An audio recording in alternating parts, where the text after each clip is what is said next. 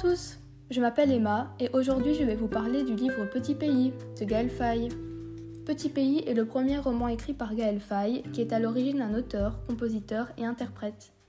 Ce livre est paru le 24 août 2016 et a été publié par la maison d'édition Livre de Poche. De plus, il a reçu le prix du concours des lycéens et a aussi été adapté en film. L'auteur a écrit ce livre en s'inspirant de sa propre expérience de vie, mais il souligne que ce n'est pas une autobiographie. Petit pays met en avant l'histoire touchante de Gabriel vivant au Burundi avec sa famille, la guerre entre les Hutus et les Tutsis et le génocide du Rwanda.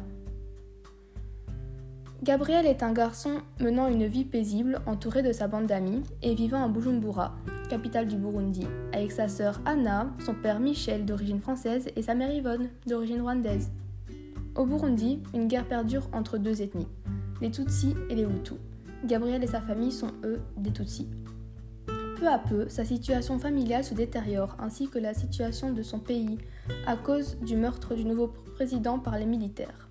Ce coup d'État marque la fin de la paix et le début d'une guerre imminente.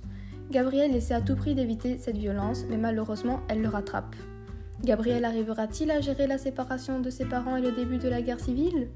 Vous le découvrirez dans ce roman. Je vous conseille de lire Petit Pays pour différentes raisons. Premièrement, vous allez l'adorer si vous aimez les romans réalistes, car il est basé sur l'histoire de l'auteur et donc de faits réels. Cela nous permet de ressentir les émotions plus intensément, car en lisant, on se dit que l'histoire s'est en partie réellement passée. La guerre entre les Tutsis et les Hutus et le génocide du Rwanda sont de vrais événements de l'histoire qui ont causé énormément de dégâts, de chaos et de souffrances. Ce roman nous permet donc de nous instruire et d'en connaître plus sur l'histoire du Burundi et du Rwanda.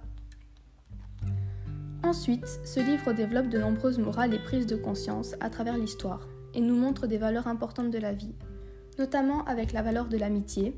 Gabriel et ses amis sont toujours là les uns pour les autres et on remarque aussi que la valeur de la famille est évoquée à plusieurs reprises.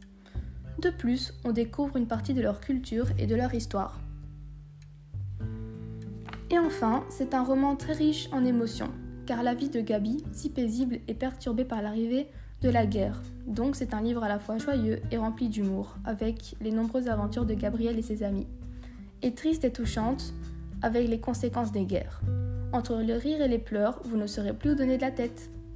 Merci beaucoup de m'avoir écouté.